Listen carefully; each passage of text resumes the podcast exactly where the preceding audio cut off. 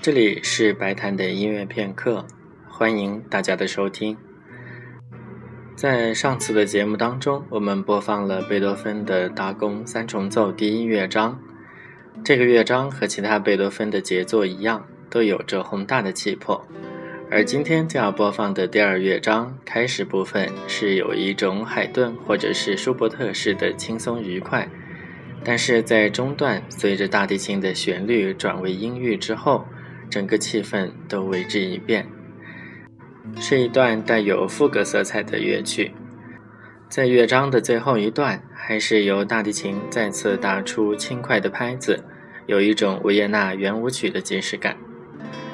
那么在今天的节目当中，就再次请大家一起来听贝多芬大宫三重奏的第二乐章。